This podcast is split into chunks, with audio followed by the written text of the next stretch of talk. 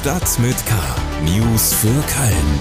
Der tägliche Podcast des Kölner Stadtanzeiger mit Annika Müller. Hallo und herzlich willkommen zu Stadt mit K. Schön, dass Sie reinhören.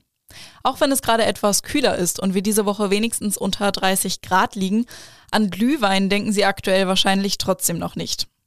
Ich habe jetzt aber trotzdem eine Nachricht zu den Kölner Weihnachtsmärkten. Die dürfen dieses Jahr nämlich früher starten als sonst. Aber bevor Sie jetzt den Weihnachtsmarkt-Trip durch Köln im August planen, so früh dann doch nicht. Ab dem 14. November darf es losgehen und freitags und samstags darf es jetzt auch eine Stunde länger gehen als bislang bis 23 Uhr. In den Vorjahren war jeweils schon um 22 Uhr Schluss. Wir schauen jetzt aber mal, was aktuell sonst so in der Stadt los ist. Und das sind unsere Themen für den 26. Juli. Instagram-Post sorgt für Empörung. Studierende werfen Kölner Professor Rassismus vor. Erster FC Köln vor Pokalspiel gegen Regensburg.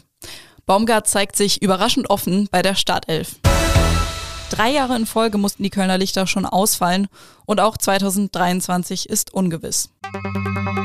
Schlagzeilen. Der Scheuermühlenteich in Lind ist fast ausgetrocknet. Das Wasser schwindet immer mehr. Eine Bewässerung mit Trinkwasser sei wegen der drohenden Dürreperiode nicht verantwortbar und würde auch nicht viel bringen. Das hat Konsequenzen für die Fische im See.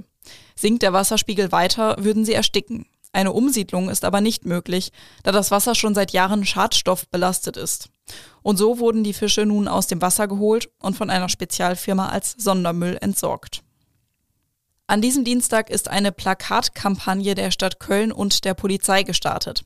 In der neuen Bundesliga-Saison soll sie ein Zeichen gegen Gewalt im und vor dem Stadion setzen und für friedliche Fußballfeste werben. Auf den Plakaten sind Mitarbeitende von zum Beispiel dem Ordnungsamt, der AWB, KVB und der Polizei abgebildet, die selbst schon diese Gewalt erlebt haben. Das beliebte Straßenfest auf der Fenloher Straße in Köln-Ehrenfeld ist nach zwei Jahren Corona-Pause zurück. Dies gab die Interessengemeinschaft Ehrenfeld e.V. am Montag bekannt. In den Jahren vor der Corona-Pandemie begrüßte das Fädel mehrere Zehntausend Besucher an den beiden Festtagen. Wie viele es in diesem Jahr sein werden, wird man am 2. August-Wochenende sehen, denn dann soll das Fest stattfinden.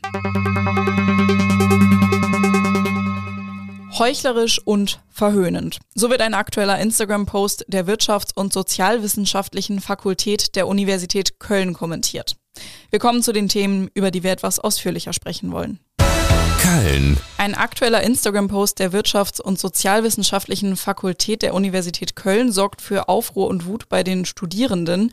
In dem Post wird ein Professor zitiert und es ist nicht das Zitat an sich, das für Wut sorgt, sondern der Professor selbst. Der steht nämlich wegen möglicher rassistischer Vorfälle in der Kritik. Mir ist jetzt Florian Teichert zugeschaltet. Florian, Warum genau steht dieser Professor denn in der Kritik? Was wird ihm vorgeworfen? Ja, ähm, bei der ganzen Geschichte muss man leider Gottes ein bisschen ausholen. Ähm, die ganze Nummer ist sozusagen eine, eine never-ending Story und hat ihren Ursprung tatsächlich schon im Sommer 2021. Ähm, damals wurde eine Lehrveranstaltung eines anderen Professors am äh, Lehrstuhl für Wirtschafts- und Sozialpsychologie von den Studierenden ja sehr scharf kritisiert. Also genutztes Lehrmaterial sei diskriminierend und sexistisch und deswegen nicht mehr zeitgemäß. Daraufhin wurde dann im August 2021 eine Podiumsdiskussion angeleiert, bei der eigentlich ein konstruktiver Austausch zwischen den Beteiligten stattfinden sollte. Ja, und der Professor, um den es jetzt eben in diesem Instagram-Post geht, der moderierte eben diese Veranstaltung und äh, soll dies laut Aussagen des Arbeitskreises kritische Intervention, äh, die von Kölner Studierenden geleitet wird, ja alles andere als neutral gemacht haben. Im Gegenteil, er soll die aufkommenden Vorwürfe sogar selbst verharmlost haben und sich dabei eben auch an rassistischer Sprache bedient haben. Ähm, die Universität Köln hat sich daraufhin auch in einem ja, kurzen Statement gemeldet, ähm, ist allerdings zu dem Schluss gekommen, dass der Sprachgebrauch des Professors im Kontext ähm, ja, recht, äh, in rechtlicher Sicht hinzunehmen sei. Damit waren die Studierenden natürlich alles andere als zufrieden und so entstand dann im Jahr 2022 ähm, ein offener Brief, der sich auch nochmal auf die Vorkommnisse von damals bezog. Was wurde in diesem offenen Brief gefordert und wie hat die Hochschule dann darauf reagiert? Ja, dieser offene Brief schildert ähm, sehr ausführlich eben, was den Studierenden während dieser Podiumsdiskussion alles missfiel. Ähm, am Ende in diesem Brief wurden dann auch tatsächlich mehrere Forderungen gestellt. Also neben einer, Entschild äh, neben einer Entschuldigung äh, für das respektlose Verhalten während der Diskussion. Ähm, forderten die Studierenden unter anderem eben auch weiterhin eine kritische Auseinandersetzung mit dieser Lehrveranstaltung, um die es eben auch ursprünglich einfach ging. Ähm, bis heute muss man sagen, die Hochschule hat sich noch nicht zu dem Brief geäußert. Das hat mir heute am Telefon auch nochmal Julian Dix, einer der Initiatoren des Briefes, bestätigt. Und wie reagiert jetzt der Arbeitskreis? Du hast ja gerade schon gesagt, du hast nochmal mit jemandem ähm, davon gesprochen. Wie reagiert er jetzt auf diesen Instagram-Post? Ähm, ja, um es mal ganz plump zu sagen, die freuen sich natürlich, dass dieses äh, Thema jetzt wieder Aufruhr erfährt. Ähm, denn wie gesagt, bisher sind sie da irgendwie ja nicht so weit gekommen. Ähm, Julian Dix hat mir jetzt bestätigt, dass aktuell ein weiteres Beschwerdeschreiben in der Mache ist und ähm, man sich natürlich weiter in diesem Arbeitskreis erhofft, dass die Universität für, für Gespräche bereit ist. Ähm, ja, auch wir vom Kölner Stadtanzeiger haben bei der Uni angefragt, ähm, sich zu der Sache zu äußern. Eine Antwort dahingehend steht allerdings noch aus.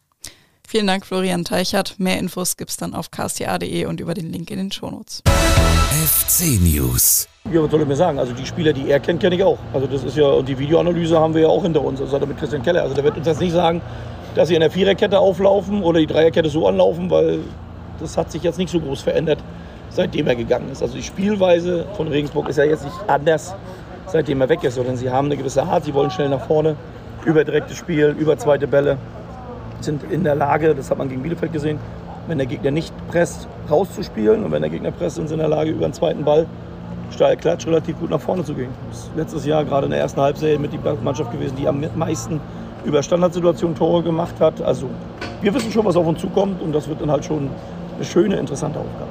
So, wir haben es ja gerade schon gehört, vor der Partie am Samstag gegen Jan Regensburg will sich Steffen Baumgart oder hat sich Steffen Baumgart überraschenderweise nicht den Rat von Geschäftsführer Christian Keller geholt, obwohl der ja bis April noch Chef in Regensburg war. Mir sitzt jetzt Christian Lör gegenüber, der hat das Ganze nämlich gerade aufgezeichnet, hat mit Baumgart gesprochen. Wie schaut er denn überhaupt auf die Partie am Samstag? Ja, das ist halt so ein bisschen typisch Baumgart äh, zu sagen, nun ja, äh, wir machen unsere Analysen, wir machen das Videoscouting, äh, es gibt eigentlich keine Geheimnisse über Regensburg, die uns Christian Keller dann äh, verraten könnte. Was wir wissen, auch aus Gesprächen mit Christian Keller, der ist seinen Regensburgern immer noch sehr verbunden, emotional. Ähm, der ist da im ständigen Austausch. Ähm, der weiß tatsächlich alles, ähm, aber offenbar ähm, glaubt Steffen Baumgart äh, und da muss man auch keinen Zweifel dran haben, ähm, alles zu wissen, was man über Regensburg wissen kann. Also er meint alles über Regensburg zu wissen oder jedenfalls alles, was für ihn wichtig ist. Und wie schaut er dann jetzt auf das Pokalspiel am Samstag? Ist er da hoffnungsfroh oder doch eher skeptisch?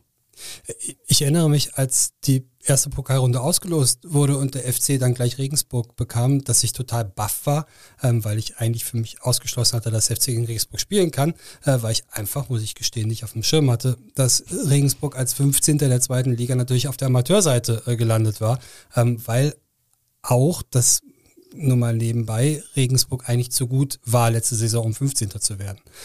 Ähm, insofern ist es das, das schwierigste Los, was der FC kriegen konnte. Ähm, dazu kommt, dass Regensburg schon zwei Pflichtspiele hatte, nun, weil die Liga früher angefangen hat. Ähm, und ganz obendrauf hat Regensburg auch noch diese beiden Spiele gewonnen und ist Tabellenführer. Das bedeutet, dass ist ein ganz, ganz harter Brocken in der ersten Pokalrunde, wo man eigentlich lieber einen äh, Landespokalsieger mit äh, 8-0 nach Hause schickt. Ähm, insofern bereitet sich Steffen Baumgart da vor wie auf ein Bundesligaspiel. Das wird ein richtig harter Brocken. Du hast ja heute nicht nur mit Baumgart gesprochen, sondern hast dir auch das Training angeschaut. Und dabei gab es dann ja auch schon Andeutungen auf die Startelf für Samstag. Das ist ja recht ungewöhnlich. Normalerweise lassen sich Bundesliga-Trainer da ja ungern in die Karten schauen und genauso auch Baumgart. Was hat sich denn da schon so angedeutet? Ja, wir standen zu ein paar Kollegen am Trainingsplatz und äh, haben so ein bisschen geguckt. Man darf ja, man muss immer aufpassen, dass man nicht überinterpretiert, äh, wenn man die Trainingskombinationen äh, sieht, in Abwehr, in Angriff. Aber es war schon auffällig, dass äh, Jeff Chabot überwiegend mit Timo Hübers zusammen verteidigt hat in der Innenverteidigung. Ähm, und dann haben wir Steffen Baumgart mal vorsichtig angesprochen nach dem Training, weil man halt nie weiß, ob er einem dann Vogel zeigt und sagt, ich werde dem bestimmt jetzt nicht verraten, wie ich aufstelle. Ähm, und wie es dann so oft ist, hat uns Steffen Baumgart wieder überrascht und hat uns angehört und gesagt, ja, Jeff Chabot spielt. Super Vorbereitung, super Trainingsleistungen. Ähm, das ist mein Mann fürs Pokalspiel am Samstag. Hat sich sonst noch was angedeutet? Ja, angedeutet, äh, wir haben eine, eine, Klarheit, dass also äh, Dejan Ljubicic äh, seine, seine Kopfverletzung überwunden hat und voll einsatzbereit ist. Ähm, Baumgart hat angedeutet, dass äh, André Duda wohl noch weiter, naja, sich vorbereitet. Ähm, wenn Baumgart das andeutet, gerade bei einem prominenten Spieler wie Duda, dann bedeutet das, der ist 99,9 Prozent nicht dabei und Steffen Tigges, der ja in der vergangenen Rückrunde sehr lang verletzt war, ähm, der wird mit der Regionalligamannschaft gegen Schalke spielen und da Spielpraxis auf einem etwas niedrigen Niveau sammeln dürfen. Vielen Dank, Christian Löhr. Mehr Infos gibt es dann auf ksta.de und über den Link in den Shownotes. Köln. 2019 hatte das Spektakel am Rhein noch etwa 300.000 Menschen angezogen. Aber 2020 und 2021 musste es dann Corona-bedingt ausfallen. Ich spreche von den Kölner Lichtern, wer sich das nicht vielleicht schon denken konnte. Und auch 2022 wurde es abgesagt. Dagegen kann in Rheinland-Pfalz Rhein in Flammen stattfinden. Das dürfte viele Feuerwerksfans ziemlich neidisch machen. Mir sitzt jetzt Florian Holler aus unserer Lokalredaktion gegenüber. Florian, warum kann denn Rhein in Flammen stattfinden und Kölner Lichter nicht? Ja, also in Rheinland-Pfalz gibt es ganz andere Möglichkeiten. Das sagt zumindest der Veranstalter von den Kölner Lichtern, Werner Nolden. Er, also die Kölner Lichter werden von Werner Nolden und seiner privaten Eventagentur veranstaltet, während in Rheinland-Pfalz der Tourismusverband dahinter steht und auch die Städte diese ähm, Rhein in Flammen, diese Veranstaltung organisieren und veranstalten. Ähm, und das Risiko, das privatwirtschaftliche Risiko ähm, zur Veranstaltung der Kölner Lichter war einfach zu groß, um das in den letzten Jahren stattfinden zu lassen. Das ist also der Grund auch, warum es dieses Jahr nicht stattfinden kann? Genau, das ist ähm, ganz grob gesagt der Grund. Also die Pandemielage war einfach zu unsicher, als dass ähm, diese die Kölner Lichter veranstaltet werden können. Werner Nolden hat mir erzählt, dass, ähm, dass es im Prinzip für so ein großes Event ein Dreivierteljahr Vorlauf braucht um ähm, so eine Veranstaltung auf die Beine zu stellen. Mit über 100 Partnern und Sponsoren muss geredet werden. Und weil die wirtschaftliche Lage, aber auch weil die Pandemielage so äh, unsicher war, ähm, konnte dann eben ein Finanzierungsloch von etwa 300.000 Euro nicht mehr gestopft werden. Da hilfte es auch nicht mehr, ähm, dass die Stadt dann äh, ein bisschen versucht hat, finanziell zu helfen. Das hat dann auch einfach nicht mehr gereicht.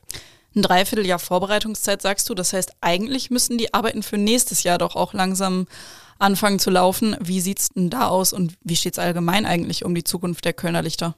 Genau, also äh, Werner Nolden hat mir erzählt, dass in den nächsten zwei Monaten im Prinzip er sich mit äh, Partnern und Sponsoren zusammensetzen will, äh, viele Gespräche führen will und äh, er hofft natürlich, dass äh, die Kölner Lichter dann endlich wieder an den Start gehen können. Aber mit einer Prognose hält er sich zurück, denn ähm, zum jetzigen Zeitpunkt lässt sich einfach noch nicht sagen, ob aus den gleichen Gründen ähm, wie schon in den letzten Jahren, ob ähm, die Kölner Lichter stattfinden können. Die Corona-Lage ist nach wie vor unsicher, ähm, eine Winterwelle, äh, über die reden wir ja jetzt schon. Und was noch dazu kommt, sind, ähm, sind die wirtschaftlichen Auswirkungen zum Beispiel des Ukraine-Krieges, also die Inflation, die wir jetzt gerade sehen, ähm, aber auch der Arbeitskräftemangel, der in der Veranstaltungsbranche zu sehen ist. Das sind alles Gründe, die eine, eine vernünftige Planung immer schwieriger machen. Hat er denn auch zu dir gesagt, wann ungefähr mit einer Entscheidung zu rechnen ist, ob es denn stattfinden kann oder nicht? Ja, also er sagte mir zumindest, dass äh, wir die Ersten sein werden, äh, die davon erfahren werden, wenn die Kölner Lichter denn stattfinden werden. Ähm, er sagte, im August, im September werden diese Gespräche geführt. Das sind sehr viele Gespräche und sehr komplizierte Gespräche und in den nächsten zwei Monaten, wie gesagt, sollte sich das entscheiden. Vielen Dank, Florian Holler. Wenn Sie den ganzen Text meines Kollegen lesen wollen, dann können Sie das auf ksta.de tun. Ich habe Ihnen den Link auch nochmal in die Shownotes gepackt, wie immer. Und Sie haben ja schon gehört, wir werden dann die Ersten sein, die erfahren, ob die Kölner Lichter 2023 stattfinden oder nicht. Also halten Sie die Augen offen. Und damit sind wir jetzt auch schon wieder am Ende dieser Episode von Stadt mit K angekommen. Mein Name ist Annika Müller. Wir hören uns auch morgen wieder. Ich wünsche Ihnen bis dahin einen schönen Tag. Tschüss. Stadt mit K. News für Köln. Der tägliche Podcast.